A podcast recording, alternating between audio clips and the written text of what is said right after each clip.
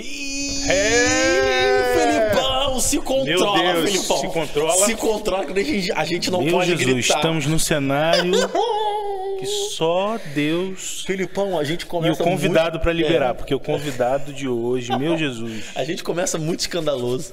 É. A gente começa gritando muito. Vocês conhecem, vocês Fazendo sabem. sambinha. É, rapaz, É. tem todo um movimento. Hoje a gente está Tentando se controlar. Tentando se controlar. mas com muito carinho também. muito carinho, com sendo muito bem certeza. recebido Com nesse local certeza. que é histórico no Rio de Janeiro. É verdade. Esse programa vai entrar para a história do Miló. Do Miló, é verdade.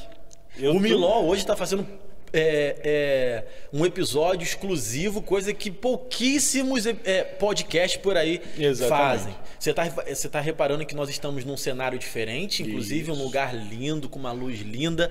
Porque afinal de contas nós temos um convidado especial, a gente já pode apresentar ele, mas antes, Filipão, nós temos um recado importante. Exatamente. Olha só, como sempre nós fazemos, você pode participar aqui do Miló Podcast mandando a sua pergunta, a sua sugestão de convidado também, e também curtindo e compartilhando esse vídeo para qualquer pessoa que você possa e, e- e- consiga transmitir esse, esse, esse episódio, porque eu, eu creio, eu tô, tô gaguejando, eu tô gaguejando. Tá nervoso, tá Tô muito nervoso. nervoso, rapaz.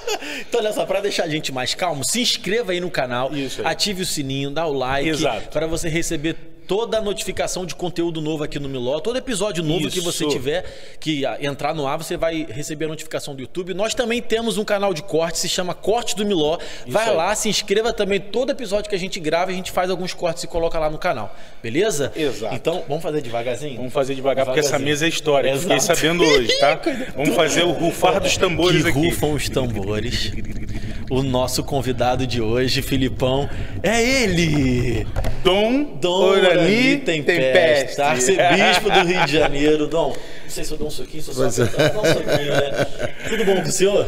Tudo bem, bem, tudo bem. Mas vocês podem fazer à vontade, como sempre fazem, né? Eu sei, não, eu há, sei. não há Não nenhum dá. pro- não há nenhum problema. Não né? dá, não dá. A, gente, a gente começa muito A gente começa muito A galera lá na rua ia escutar a gente Já, gritando. já ia escutar. Ah, mas aqui tem problema nenhum, Ah, não. não tem problema. Tem, tem, tem vários que passam gritando aqui na rua também, né? Não tem nenhuma dificuldade, não. E Você só está acostumado, né?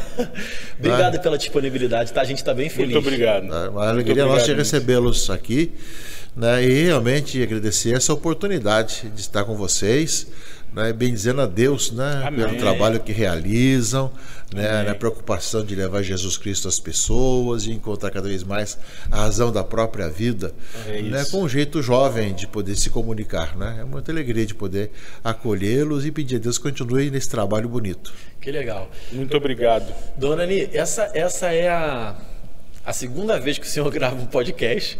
Pouco antes da gente gravar Isso isso, o senhor estava gravando outro que a gente não pode dar spoiler. É. E aí eu ouvi, eu ouvi na gravação, o senhor é de São Paulo, que o senhor ama clube que tem cores preto e branco, então eu tenho quase certeza que o senhor é Meu botafoguense, né? o o senhor Deus. é botafoguense, não é isso, Ani? Não, eu sou santista. Ah, Eu sou olha aí. santista porque eu sou da época de Pelé, Pepe, Coutinho e tudo mais. Mesma época Né? de Garrincha, Didi. Também, né? E na- na- e naquela época tinha, né? Santos, e Santos e craques, né? Botafogo É e verdade. tudo mais. Então, sem dúvida que na época, como eu sou do interior de São Paulo, Aham. tinha todo o time do coração, que era o Santos, né? E tinha os seus, seus adversários, que era Corinthians, São Paulo, tudo Isso. mais, não é? Agora, é claro que dentro dessa realidade de preto e branco, cor da minha ordem ciência, do, cor do meu time também, da minha cidade natal, Rio Pardo, claro, né, aqui no Rio de Janeiro, por ligação, né? Sem Olha dúvida, né? Olha, o senhor não mas- sabe mas- como o senhor deixou esse rapaz feliz agora, hein? É. Deixou muito feliz ele agora. Mas Posso- agora vindo para o Rio, eu, sou, eu já fui em todos os clubes, recebi todas as Isso. camisas, né? já estive em todo lugar, já, e agora não, não, não tenho o direito mais de se torcer para um ou para o outro, para que todos possam fazer o melhor possível. É verdade. É uma brincadeira Muito nossa bom, aqui. A gente, bom. a gente nos episódios, ele é flamenguista, né? É. E eu sempre fico Não, não, falando que o sim. time dele é ruim. Não, na verdade, na verdade, o Flamengo é quase unanimidade no Rio de Janeiro, né? Infelizmente, É, é, é quase verdade. Senhor sabe né? que são vitoriosos os rubro-negros né? É, andando piorando um pouquinho ultimamente, é. né? Mas, mas sem dúvida que a maioria do carioca, e não só, mas também no Brasil também, sim, porque sim. quando havia as transmissões de, de televisão dos jogos, uhum. aqui o Rio transmitia sempre em rede para o norte, é, nordeste. Isso, isso exatamente. Por exemplo, quando estava em Belém, sempre eram os times do Rio que isso chegavam. Aí quanto que uh, São Paulo ia mais para Minas Gerais, etc. A questão das redes todas que tem as opções, né? Hoje, hoje já está bem diferente. É, hoje, hoje está multiplicado, né? São, hoje... São Paulo ganhou uma proporção. Eu, eu, meu pai é cearense, então eu vou a minha vida toda para o Ceará. Quando eu era mais garoto, o que passava em Fortaleza eram jogos do campeonato do Rio de Janeiro. Exato. Hoje em dia se passa mais jogos do Campeonato de São Paulo. Então, quando eu era garoto, tinha muito botafoguense, muito flamenguista lá no Ceará. Hoje em dia, por passar mais jogos de São Paulo, eu tenho gente da minha família que torce por São Paulo. Eu falo, cara, você tem que torcer pro Ceará ou pro Fortaleza, não tem que torcer para São Paulo, nem para Corinthians, nem pra... É, mas em cada lugar tem, por exemplo, em Belém, onde eu fiquei, tinha o Paysandu e o Remo é também, verdade, né? É, verdade. é uma disputa bastante séria ali, né? É verdade, é verdade. Eu tenho uma camisa do Remo, inclusive. É. Eu acho linda a camisa do Remo, fui comprar a camisa do Paysandu. Tava caro, eu falei, não, deixa para depois. tá muito caro, deixa para depois, até hoje eu não comprei.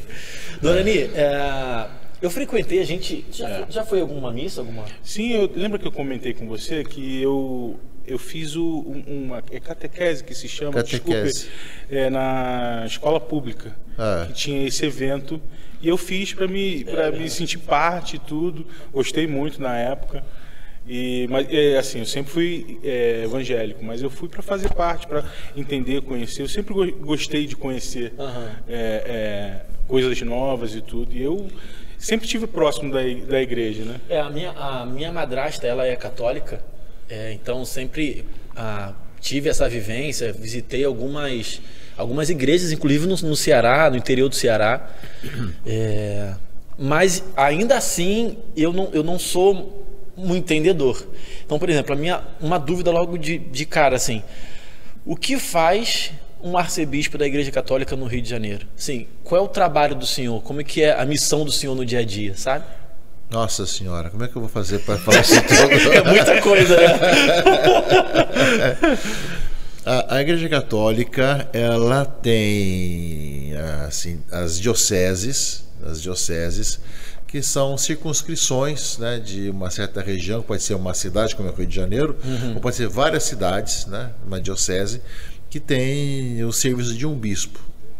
Então, o bispo está à frente de uma diocese com várias paróquias, Entendi. dezenas, centenas de paróquias, que ou é uma cidade ou várias cidades, não é? Uhum. E o bispo tem essa responsabilidade de viver, digamos, de servir essa região toda, animando os sacerdotes, uhum. o povo de Deus, né, orientando as pessoas, organizando a igreja local, etc.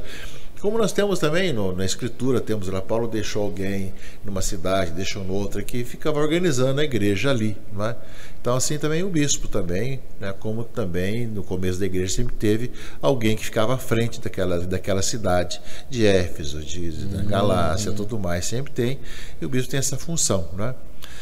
E essa função ele, tá, ele exerce com os sacerdotes, com os padres, da, da, que, que, são subdivisões da diocese, para poder ainda mais servir cada região da diocese. Então, o bispo ou o arcebispo, o arcebispo porque as dioceses elas também têm uma certa a ligação entre si. As dioceses de uma mesma região, uhum. embora não haja uma hierarquia, mas há um serviço mútuo que então é o arcebispo que se coloca como sinal de unidade Entendi. daquela região toda, né? Nesse caso, a Arquidiocese do Rio de Janeiro ela, ela comporta várias dioceses ao que estão ao seu lado, como Duque de Caxias, Nova Iguaçu, Valença, uhum. Volta Redonda, Itaguaí e tudo mais que estão, que estão unidos nesse sentido. Né? Então a arquidiocese tem essa função. Cada diocese tem um bispo, que é responsável pela, pelo trabalho ali, e que tem os seus sacerdotes, tem seus diáconos, tem o povo, tudo uhum. mais que fazem tanto as suas paróquias como as, as igrejas matrizes, como as capelas, etc. Né? Então o bispo tem essa missão de estar servindo uma região né, da igreja. Só isso tudo, né? É. Meu Deus, é. trabalho árduo. É. E o senhor gosta? É dom, né? Sim, eu acho que a questão é de chamado, né? Não, uhum. A gente sente chamado para o serviço da igreja como padre, né? porque ninguém escolhe ser bispo, né? Entendi. Você escolhe para ser, você se sente chamado a ser sacerdote, tem um discernimento, e aí tem toda a formação para isso, depois ser ordenado diácono e depois padre. E depois aí, então, o Papa, quando resolve de uma tempo de necessidade de uma diocese, escolhe um dos padres que é indicado para ser bispo daquela, daquela região, tudo mais. Né? Então, o bispo é o Papa quem escolhe, hum. enquanto que o padre você é chamado, você responde e vai sendo formado para isso. Então, ninguém é formado para bispo, é escolhido. Mas o, o, Papa, o Papa escolhe o bispo como? Alguém, alguém passa um, uma espécie de relatório para ele? Ele vem no Rio, no Brasil, conhece os possíveis bispos? Como é que isso funciona? Coitado do Papa, tem aqui no mundo inteiro. Né? É, e o mundo é muito grande, né? No mundo inteiro, né? O Papa tem um núncio apostólico, uma espécie de embaixador em Entendi. cada país, em cada uhum. país. Que além de representar, digamos assim, o Papa junto ao governo do país, também tem esse trabalho junto à Igreja do Brasil. É? Uhum. Então, por exemplo, uma diocese, o bispo chegou a uma certa idade, 75 anos. Ele renuncia, porque quando chega a essa idade é chamado a renunciar, para depois outro se substituir. Então, vaga aquela diocese. Ou ele é transferido para outra diocese, o Papa transfere de uma diocese para outra, então uhum. vaga. Então, o Núncio consulta os bispos da região, os cardeais do Brasil, os arcebispos e tudo mais, se tem nomes, se tem nomes para indicar para aquela, para aquela diocese ou para aquela arquidiocese. Você pode indicar três nomes, o mais você quiser, dizer os nomes, os porquês que tem o um perfil para cada diocese. E a anunciatura apostólica hum. vai vendo com todas as opiniões que chegam e vai selecionando, vai vendo os perfis, o tipo de padre e tudo mais que tem, ou de bispo também quando é transferência. E vai, vai se depois no final de uma apuração, chega-se a três nomes, que aí manda para Roma passa primeiro para a congregação dos bispos, que tem todo uma, um exame uhum. também, e do, da, da, depois de passar pela, pela congregação dos bispos, manda na mão do Papa, que ele escolhe um dos três nomes. Entendi. O relatório que chega lá. Entendi, né? entendi. Que Muito legal. Bom. É um processo. É um processo, né? hein? É. é. um processo. É, o senhor falou aí que primeiro o, o, chamado ele começa como diácono, depois, depois a padre. Ah, quando que o senhor percebeu esse chamado assim para sua vida? É. Garota ainda? É, não é questão que chega a ser chamado para ser diácono. Você normalmente você se, quando você percebe o chamado é para ser padre em geral, né? Entendi. Embora exista a, vocação do diácono também Entendi. na Igreja Católica, alguém que não se sente chamado a ser padre, mesmo o homem que é casado uhum. pode ser diácono, digamos uhum. assim, não é? Então, você é chamado a ser padre, então você passa por várias etapas. Você tem que ser, primeiro, ser leitor, acólito, depois diácono, depois ser padre. Então, são várias etapas de formação, né? além do curso acadêmico de filosofia, teologia, tudo mais, faz tudo isso parte. Então, isso tem que fazer para ser padre? É. Tem que, ter, tem que ser formado em filosofia? E teologia. Caramba, que legal. São pelo menos sete anos, oito anos, uhum. dependendo da, do curso que você faz. Né? Uhum. Mais o propedêutico, que é preparação, tudo mais.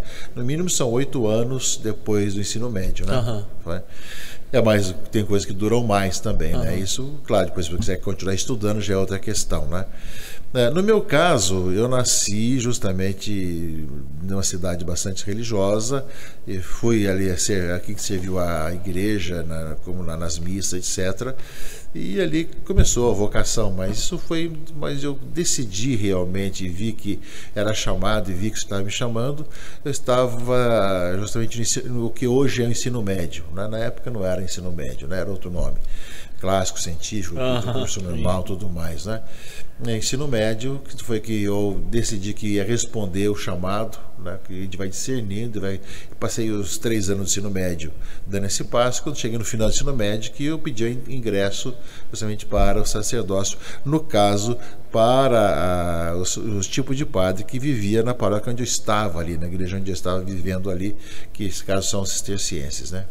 E, e antes, antes do senhor responder esse chamado, essa vocação, o senhor pensava em alguma profissão antes? Eu creio que quando você é adolescente, jovem, você tem muitas, um monte de, de, de profissões, uhum. etc., que você tem, não é? Uhum. Então, é medicina, engenharia, tudo mais. E assim é que, na época, eu tinha que decidir e eu tentei, eu, a, minha, a minha tendência foi mais para ciências exatas. Por isso mesmo que eu cursei, na época chamado ensino médio de hoje, o científico. Né? Eu, tinha o clássico, científico. O clássico era muito mais as humanas, científico mais as exatas e normal para os professores. Eram três possibilidades. Eu cursei o científico, que era mais as exatas. A minha tendência era mais essa linha aí. Né? Matemática. Né? exatamente. Né? Mais questão de engenharia, tudo mais, mas essa tendência ali de preparação desse lado, né? Então essa, essa é a minha tendência. Mas quando estava começando, vi que não era nada disso, né? é, hoje, hoje o seu, a sua vocação, o seu trabalho, basicamente é humanas, né? Não, não sei. Tem né? nada de exato. Não né? tem nada. Relacionamento, sim, sim. pessoas o tempo todo. O tempo todo, atendimento. É, exatamente, né? as ciências exatas é, é, ficou apenas no, no, no, nos três anos de ensino médio. Entendi. E, o Dom Arani, como é que é o, o, o seu dia a dia? Assim, a, imagino que a agenda do senhor seja bem cheia, o senhor tem missa todo dia. É, o senhor atende qualquer tipo de pessoa? A, como é que é o seu dia a dia? Essa é a então, curiosidade. Normalmente a gente tem as missas uh, nas paróquias. Né? Então, ou vai para uma festividade, ou para dar posse a um padre, ou na festa do padroeiro, ou para a crisma, ou simplesmente para celebrar uma missa numa das paróquias, são quase 300 paróquias no Rio de Janeiro. Uhum. Né? Então a gente é convidado pelos padres para essas celebrações. Né? E quando não tem missa fora, eu celebro aqui na casa, né? ou de manhã, ou então agora com a pandemia, começou a missa à tarde, com transmissões, etc., celebro aqui também. Então, sempre tem uma missa diária, ou às vezes mais que uma. Né? No caso, tem missa que celebra durante o dia, celebra durante a noite. E também depois tem reuniões, muitas. Eu tenho reunião, eu tenho reunião toda terça-feira com todos os vigários episcopais e bispos daqui do Rio, que a gente reúne para ver como é que vai toda a caminhada da, da arquidiocese. Em cada região tem um padre que é responsável, que me representa lá, uhum. além de ter bispo também, auxiliares. Toda quinta-feira, o dia todo, tem reunião com os bispos auxiliares, né, o dia todo. Né? E, algumas vezes tem reunião também do regional, que é todo, todo o estado do Rio de Janeiro, tem os bispos da região que tem, temos reuniões, né, que essas são mais, não é, tudo, não é toda semana, esse deve ser três, quatro vezes por ano. E depois disso tem também os vários, as várias reuniões próprias da arquidiocese, reuniões com conselhos, com comissões, etc. E as audiências, se a pessoa quer falar com o bispo, vai por N razões, né? então, ou fala com a secretária, tudo mais, e marca uma audiência para falar justamente comigo, a gente recebe as pessoas. Que legal. Isso tem folga não? É isso que eu ia perguntar. Eu fiquei cansado só dele falar aqui.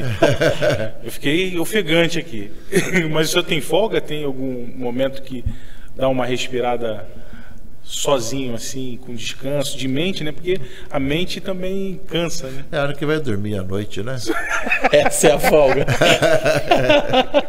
é, é. Ou seja, não tem folga. Não tem folga, não tem folga. Ah, que beleza. Dorani, é, é engraçado a gente. Engraçado não, curioso. A gente conversando e percebendo várias semelhanças. Por exemplo, a, a igreja evangélica ela tem, ela tem vários líderes, né? Ela não tem um líder só comandando todo o escopo da igreja. Então existem lideranças diferentes, com igrejas diferentes e visões diferentes. Mas várias igrejas possuem um, um escopo muito parecido. Por exemplo, um pastor de uma igreja local que ele é cuidado por um pastor regional, que, custa de um, que cuida de uma região e tal, que é cuidado por um pastor estadual, que é cuidado por um pastor nacional, sabe? É. Então é basicamente a mesma divisão, a divisão dos padres e do, sabe? É, e aí eu vou, vou escutando o senhor falar e vou tentando fazer essas associações. Mas enfim, a, a, a gente do Miló, desde que a gente começou a gravar, a gente tem intenção de, de mostrar a pluralidade do evangelho. Falando do meio protestante, existem muitas lideranças e muitas visões diferentes. E aí isso aí sou eu falando. Muitos líderes eles, eles batem de frente com o outro, discordam e tal. Só que a gente acredita assim, cara, num evangelho plural, em, no evangelho em que é evidenciado na Bíblia. Então, quando a gente começou esse podcast, era mostrar essa plural, plural eu sempre tenho dificuldade, é... né, Filipão, de falar essa palavra. essa pluralidade do evangelho. E estar tá aqui com o senhor hoje é, é essa essência, sabe? Porque a gente acredita no mesmo Deus, a gente acredita no Jesus que morreu na cruz. E a pergunta que eu vou fazer para o senhor é como que o senhor enxerga assim, como o senhor se relaciona com as igrejas evangélicas no Brasil? Sim, é só lembrar uma coisa, nessa questão do bispo local de uma diocese, ele tem a sua própria autoridade. Quer dizer, ah, ele, ele, Entendi. Ele está ligado tem essa diferença, ao Papa, né? né? Sim. Sim. Existe, digamos, uma conferência episcopal, caso a CNBB, que é uma articulação da, entre os bispos, mas não tem a dimensão de ser acima dos bispos, né? Uhum. Então, cada bispo na sua diocese é o apóstolo, né, que está ali, uhum. dos apóstolos, que ligamente, que está ligado diretamente a Pedro, né? Aquele cidade a Pedro, nesse uhum. sentido aí, né? Embora tenha o arcebispo, tenha tudo mais, outros, outras ligações. A minha ligação com a igreja evangélica já vem desde a minha cidade natal. Né? Eu me recordo já ainda na escola, na escola primária, eu tinha junto comigo um, também um, que estudava junto comigo um presbiteriano, estava né? junto comigo eu lembro que nós conversávamos, tinha algumas perguntas que fazia sobre missa e tal. Hum. Eu lembro que eu, eu, essa, ah, essa pergunta que você responde que eu não, eu não conheço, eu sei que, sei que é missa, né? Uhum. Então, mas não era, não era, não era da escola, não era coisa de, de, de, de almanac, coisa assim, né? Então a gente tinha assim, um relacionamento muito tranquilo, né? Depois, como padre, como padre, eu fui muito tempo capelão de hospital, né? Me recordo muito bem, né, de um pastor, né, que estava hospitalizado, né, eu fui atender, passei por ali, peguei a Bíblia dele, li, li rezei com a Bíblia que estava ao lado dele, junto com a esposa. Ele acabou falecendo, acabou falecendo. Me recordo quando soube, fui celebrar a missa no hospital, soube disso. Eu saí dali, era, eh, se celebrava às seis da manhã, passei da igreja presbiteriana, estava só, só o caixão e a esposa, e mais ninguém ali. Passei por ali, rezamos um pouco. Então tinha esse relacionamento muito fraterno, né? Inclusive a esposa, a viúva, mais tarde, eu não sabia, ela morava, morava perto da minha mãe, que minha mãe também morava ali, ficaram muito amigas as duas depois, né, inclusive. Né? Então foi um relacionamento muito tranquilo nesse aspecto. Recordo muito bem na escola primária, tinha uma senhora, que era uma de umas igreja, uma igreja também evangélica, que ia também para ensinar, digamos assim, a religião para a sua turma ali. Assim como tinha os católicos que iam falar com os católicos, também essa senhora, que ali era muito respeitada e tudo mais. Era uma coisa muito tranquila nesse sentido. Não, não teve, não tinha embates, uhum, grandes uhum. preocupações. Né? E aqui no Rio de Janeiro, né, para pular já de, da época da minha infância e da adolescência para o Rio de Janeiro, né, eu encontrei já um bons trabalhos. Temos a Semana de Oração pela Unidade dos Cristãos, temos encontros, digamos assim, na Vigília de Pentecostes, entre as várias, várias igrejas cristãs ortodoxas, evangélicas e tudo uhum. mais. É, e temos aqui, no, inclusive, uma comissão de diálogo ecumênico interreligioso também, né, com vários, várias, várias igrejas evangélicas que participam também, inclusive pentecostais também. Né? Uhum. Né? Então, são situações que há uma facilidade muito grande de conversa, de entendimento né, com todos. Né? Acho que pelo menos esse aspecto de pastores, de encontros, etc., temos um bom relacionamento. Além de ter reunião com outras religiões também, mas no caso dos evangélicos, temos muita abertura, inclusive com as igrejas evangélicas maiores que temos aqui no Rio de Janeiro também, né, com seus responsáveis, seus representantes. Né? Quando nos encontramos em reuniões ou também em alguns eventos, a gente tem um bom relacionamento, uma conversa muito tranquila. Que legal, é, é, é, muito legal escutar isso do senhor, né? Porque ah, eu tenho uma história dentro da igreja evangélica, o Filipão é. tem uma outra história, e acho que nem é o caso a gente falar muitas coisas que a gente viveu, mas a gente já viveu ah, muita intolerância, sabe? Por coisas bobas, detalhes pequenos e tal. Então, saber que existe um movimento. É... Ecumênico. Ecumênico, exato em que líderes conversam, dialogam. É, e rezam. E rezam, verdade. Isso é, isso é, isso é muito legal. Eu fico, eu fico bem feliz. Quando eu já conversei com Paulo algumas vezes sobre esses movimentos ecumênicos, né? Inclusive queria mandar um abraço pro Paulo. Alô, Paulo, Paulo. Um abraço para você, meu amigo, tá aqui assistindo. A gente já conversou sobre algumas vezes sobre essa comunicação entre os líderes, né? E acho que é importante para o desenvolvimento é, de mais tolerância, de mais respeito é, entre os líderes, entre as religiões mesmo, né, Dona? Sim, nós temos esse relacionamento tanto com as igrejas uh, não católicas históricas, né, aquelas igrejas históricas como uhum, ortodoxa, tudo uhum. mais, etc., como as igrejas evangélicas mais antigas também, né?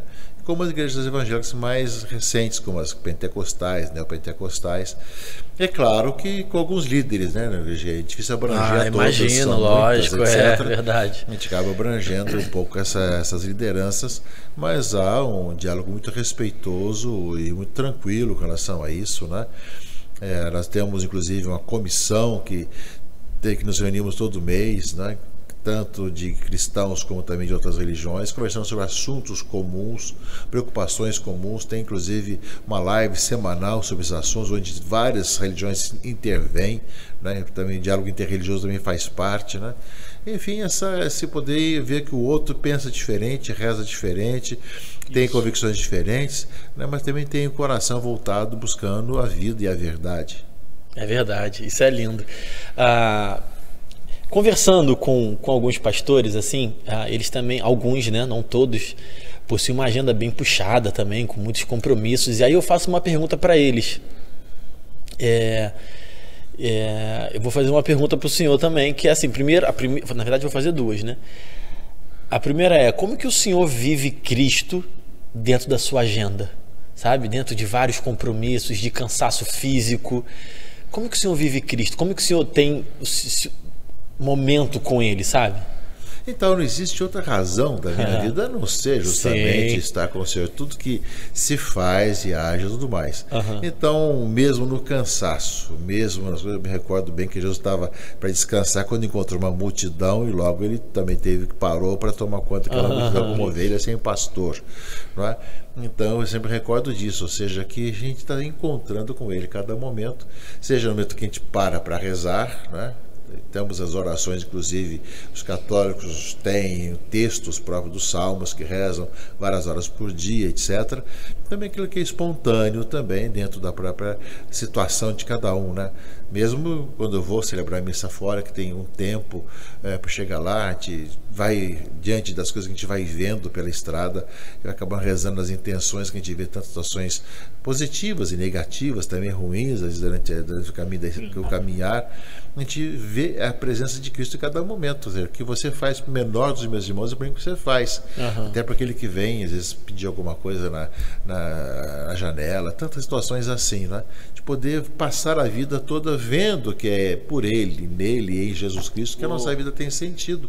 E não tem outro sentido da vida a não ser nele. Né? Então, seja quando se faz uma oração particular, pessoal, uhum. seja quando tá, se está tá trabalhando também né?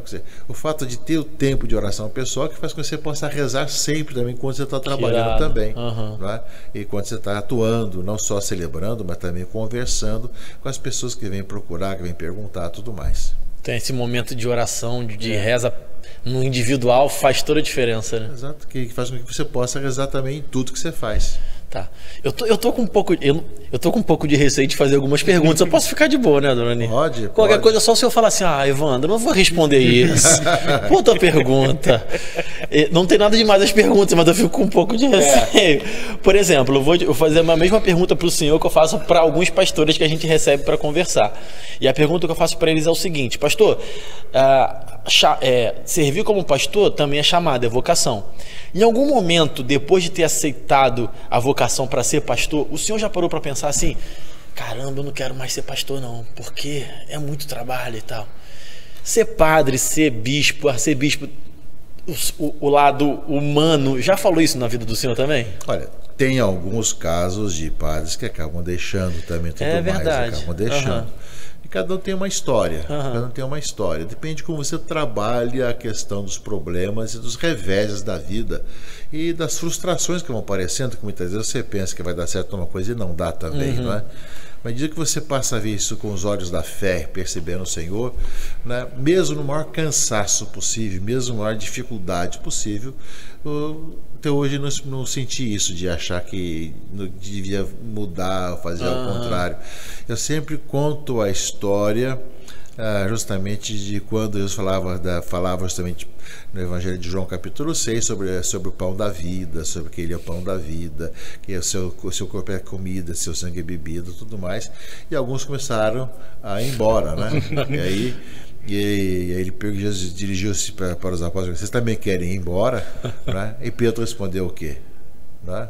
Para onde eu vou? Para onde iremos, Senhor? Senhor, só, só tu tens palavras de vida É. eterna, né? Aham. Ou seja, a vida não tem sentido sem Jesus Cristo, sem poder estar com Ele, mesmo mesmo da hora de crise, né? É verdade. É, então eu vou- eu vou fazendo as perguntas, tá? Porque a nossa ideia é, é conversar um pouco desse relacionamento da Igreja Católica Evangélica, mas também de saber um pouco da história do Senhor e tentar fazer perguntas. Toda vez que toda vez que a gente recebe alguém que tem um pouco mais ah, de espaço na mídia, a gente tenta fazer perguntas e puxar para um assunto que- não fazem geralmente. A gente já recebeu alguns cantores que dão entrevista pra caramba.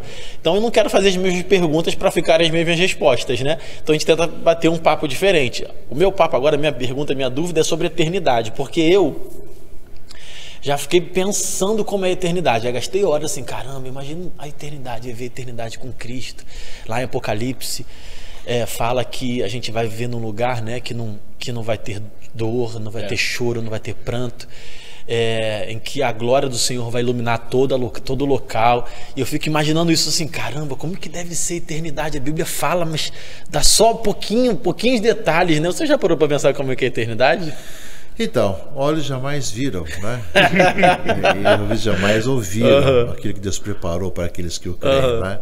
Ou seja, aquilo que é anunciado justamente que você vai estar em Deus, né? Aham. Você- a nossa vida está escondida com Cristo em Deus, diz Paulo, né?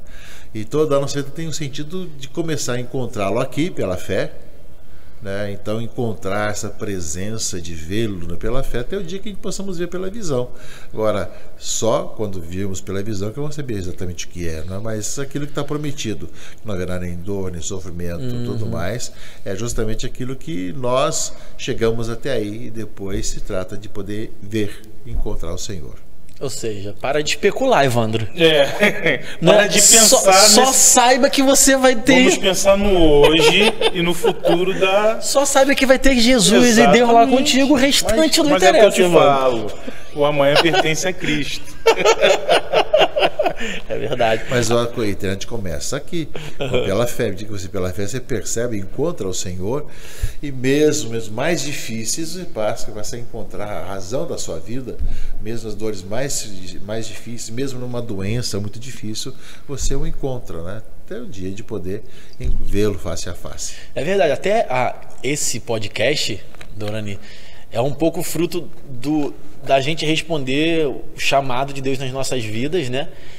Até no De momento de e até no né? momento complicado, no momento de dor, porque nós éramos frila.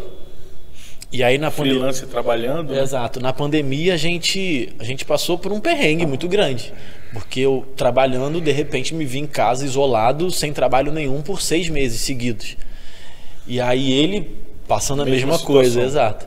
Foi quando eu comecei a consumir podcast, a gente conversou e o resultado já foram alguns episódios e hoje tá aqui na mesa com o senhor conversando, né? Então, no momento de dor, no momento de, de muita pergunta, foi assim, caramba, o que, que a gente vai fazer, né? É? Exatamente, exatamente. quer dizer, acho que a pandemia trouxe muitos questionamentos. Aham. E descobriu-se mesmo essa fragilidade humana, né? Quer dizer, um vírus que você não, nem está vendo quando matou tanta gente, né? Quantas É, pessoas verdade. morreram por causa dessa, dessa contaminação, dessa, de estarmos aí. E foi dito, né, que precisamos aprender com isso, mas pelo jeito não aprendemos não, né? Continua, aumenta a guerra, É continua as violências, é etc. A gente não aprendeu a ser irmão e irmã e conviver fazendo bem uns para com os outros, né? Enquanto nós temos tempo, né? Façamos o bem aos outros, como diz Paulo para os Gálatas, né? Enquanto temos tempo, façamos o bem, né? Ainda não aprendemos, a gente costuma ainda ah, ver as coisas, na hora que está no aperto, pensa que vai mudar, vão voltar ao, ao normal, e volta ao normal, mas é um normal complicado, né? É um normal Aham. que ainda continua de violência, de fome, de guerra, tudo mais, né? Infelizmente, é, os homens, os homens demoram para aprender. Como é que foi a passagem da igreja católica nessa pandemia, assim? A igreja passou por problemas? Porque, falando de igreja evangélica, algumas tiveram que fechar o templo, ficaram exclusivamente online, agora estão voltando a procurar. Se reinventaram é, com se câmeras, reinventaram com, com câmera, com transmissão. Muito- É. Muitas igrejas e pastores não tinham transmissão online no YouTube, e aí começaram a fazer por conta da pandemia. Como é que foi com o senhor, com a igreja? Então, nós já tínhamos algumas igrejas que transmitiam já celebrações, pregações, missas, etc. Mas eram poucas, né? Poucas que faziam isso, né? E como também tinha as TVs também faziam. Mas com a pandemia, que foi necessário fechar tudo, né? durante aqueles meses que tudo ficou fechado. Então, as igrejas que de cada região que não tinham né, as transmissões, hoje com qualquer celular se faz transmissão. É verdade. Então passaram a transmitir para o seu público ao redor, do entorno. Mas só que saía para mais longe, evidentemente, que fato da internet vai para o mundo inteiro. Mas para que as pessoas do entorno pudessem também participar da missa da sua paróquia. Eu tinha também muitos pais que telefonavam para as pessoas, falavam com as pessoas, conversavam com por telefone. Então, muitas situações que foi reinventado realmente, aquele tempo que, no, que houve aquele isolamento maior, né? Então foi um momento de poder redescobrir realmente essa importância da comunicação. Ah, que legal. Ah, o, o Dom Adelino estava falando aqui a respeito.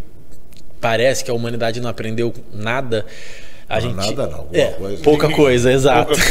não posso colocar palavras É, aqui que não foram ditas, né? Eu acho que a humanidade aprendeu pouquíssima coisa.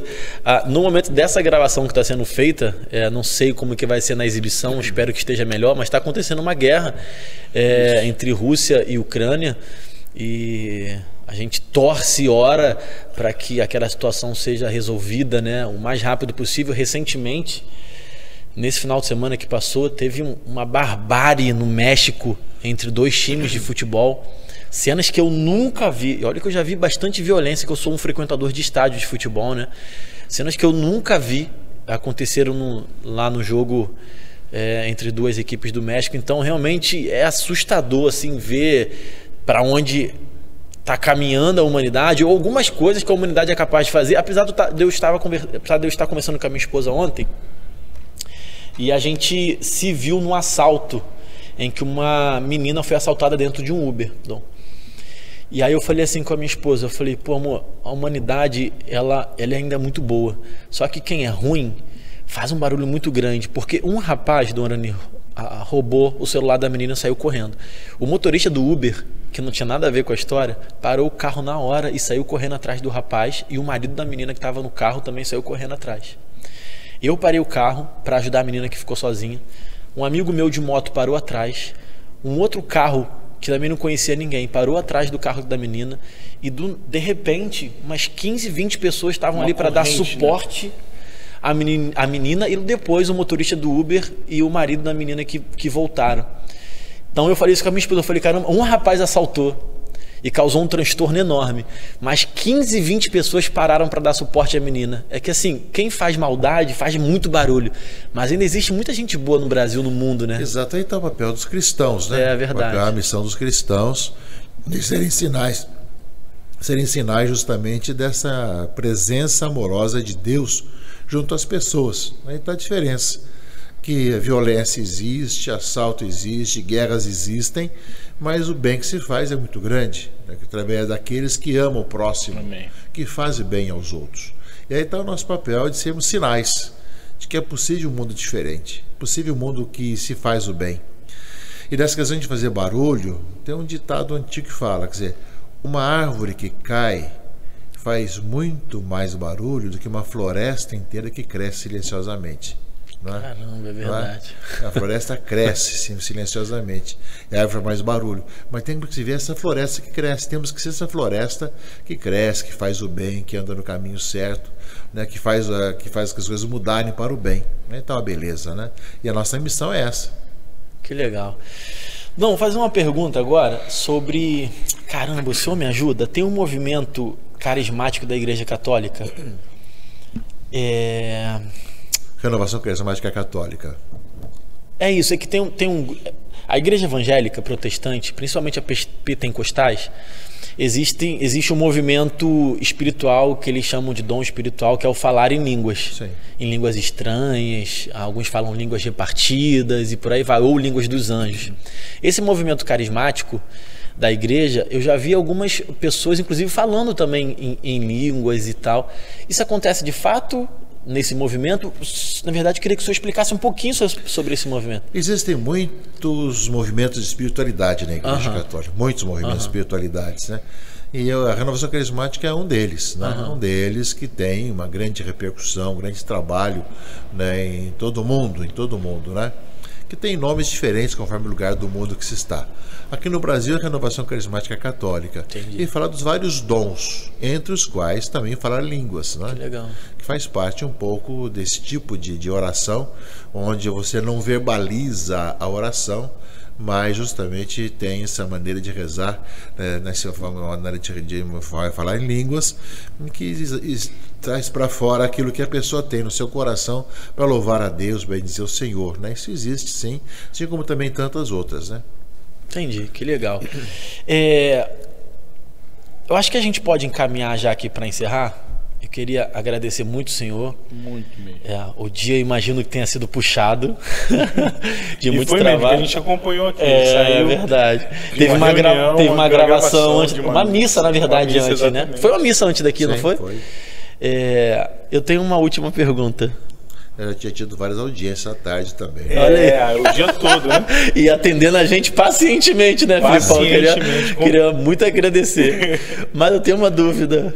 Uma, uma dúvida besta. Não acredito, é. Evandro. Por que, que os padres usam. Eu, eu esqueci o nome desse negocinho branco. Clésima. tá? O que, que é? O que, que significa isso? Então, há uma, uma vestimenta, quer dizer, nossos padres em geral costumam ter batina, né? Aham. o, há- o hábito talar, né? que é uma tradição da igreja que dá identificação do sacerdote. Né? Então, o padre tem a batina. De um certo tempo para cá, né, exatamente, ah, no lugar da batina se coloca justamente o, o que é ah, o, o homem clérigo, né? Clégima, né? O homem clérigo que tem justamente esse tipo de, de, de vestimenta, esse, esse colarinho fechado com né, essa pala branca, né? Que é o símbolo justamente que aquilo lá é uma- um homem consagrado, que é um padre, Ah, que né? Um diácono, tudo mais. Como tem diáconos também que te- utilizam, que usam também diáconos casados também, etc. É uma veste clerical O que senhor. identifica justamente né, o, o clérigo, né? O, padre ou o diácono. O senhor viu, bispo. o senhor viu o filme, o filme do Papa? Qual deles? O filme que tem o esse último que lançou agora, que era o- que era a transição para o Papa pro Papa Francisco. Antes do Papa Francisco, quem era mesmo, gente? Bento XVI. o Bento XVI, exato. O senhor viu esse filme? Eu não sei qual filme que você diz, qual filme está se tratando. Faz uma né? pergunta direita, Evandro. É. Primeiro, Evandro, você tem que Elabora. saber o nome Eu do tenho filme. uma outra pergunta. Porque eu- ia perguntar assim, aqui- o quanto aquilo tem de realidade, mas faça a pergunta a você, Filipão, porque o Evandro não sabe fazer pergunta É, boa. pelo amor de Deus. Não, a questão de comparação de papas você vai ter sempre, né? É, né? É, eu queria fazer uma pergunta. Eu gosto de muitas bandas católicas. Rapaz, eu gosto também. E Na verdade, eu gosto de duas. Bandas musicais, né? E eu queria saber se o senhor ouve algumas bandas musicais populares católicas, e se o senhor conhece. E evangélicas também. É, evangélicas também. Normalmente eu não costumo ter muito espaço de tempo. Quer dizer, acabo Sim. ouvindo quando tem alguma celebração, alguém, alguém vai tocando, ou quando tem algum show, alguma apresentação, etc. Como acontece sempre, tem às vezes um uma apresentação numa praça, no, no teatro, tudo mais, eu acabo ouvindo, né?